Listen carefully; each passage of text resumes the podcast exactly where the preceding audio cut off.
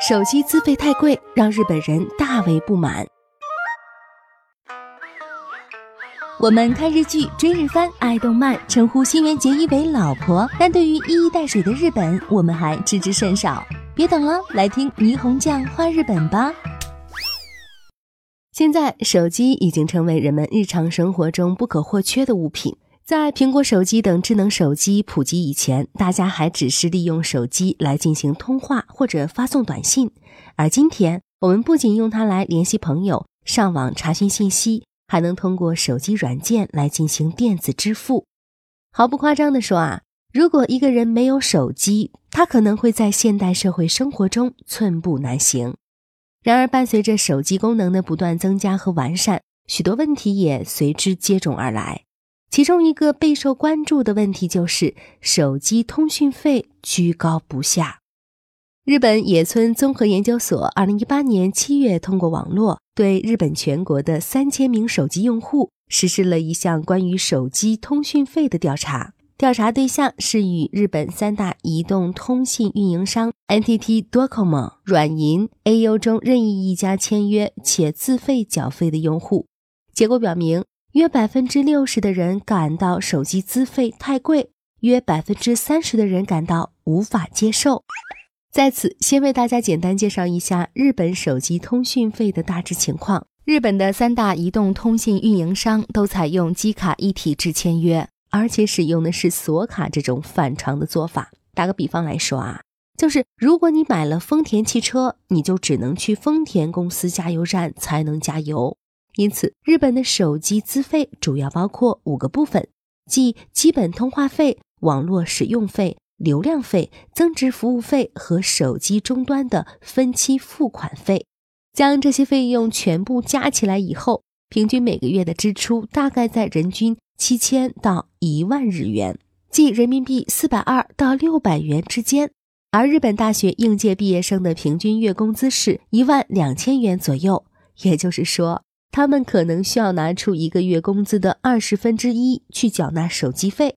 此外，随着手机用户低龄化的不断加剧，不要说什么高中生了，就连初中生，甚至小学高年级的学生也都开始人手一部手机。如果按照常见的家庭结构，即一家四口来计算的话，四台手机一个月可能会花掉两千元以上。这么看来，日本的手机通讯费定价过高已经是板上钉钉的事实。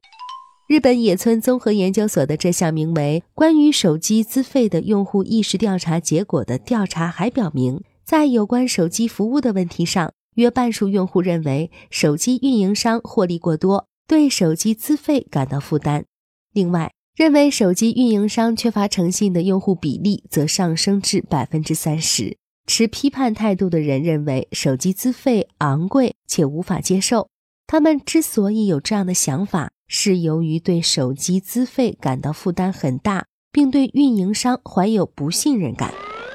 比如，他们当中百分之七十六的人称，把一般手机换成智能机后，他们惊讶地发现每月的通讯费比预期增加了。百分之五十七的人说。因忘记退订那些用不上的增值服务而支付了不必要的费用。百分之五十五的人表示，手机套餐总有大量剩余，流量用不完。另外，还有百分之二十五的人表示，曾被迫办理比原先自己计划使用的套餐更昂贵的手机套餐。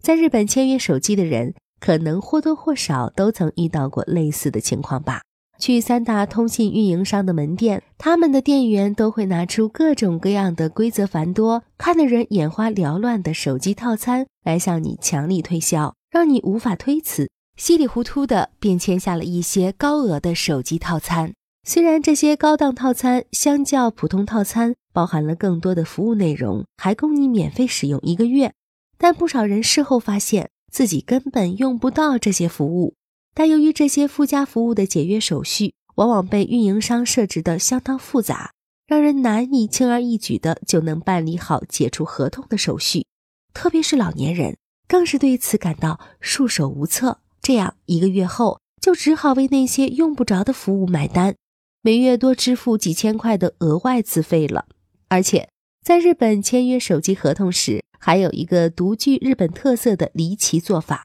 那就是必须和手机通信运营商签订为期两年或四年的合同。运营商以每月资费一千九百八十日元为幌子，吸引客户签约。但仔细看就会发现，这不过是第一年的优惠费用，第二年开始就是另外的价格了。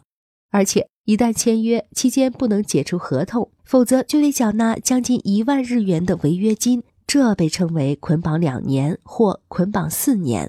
如今，日本手机资费过高的问题不仅只是手机用户之间的一个议论话题，更是成为了日本政府关心的一个经济问题。二零一八年八月。官房长官菅义伟公开表示，手机资费还有降低百分之四十的余地。这一言论在消费者中引发了很大的反响和支持。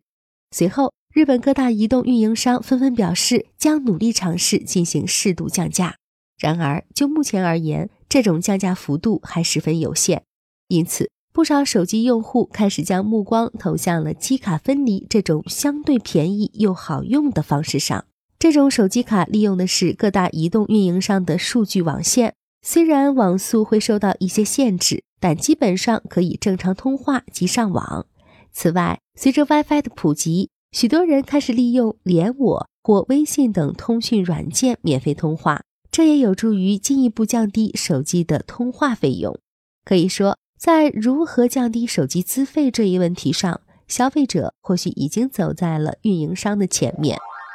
鉴于上面的种种情况，如果你初到日本，人生地不熟，语言也还不大精通的话，建议你去手机门店签约时，最好请懂行的日本朋友一同前往，为你出谋划策，以防店员利用你的弱点来敲竹杠。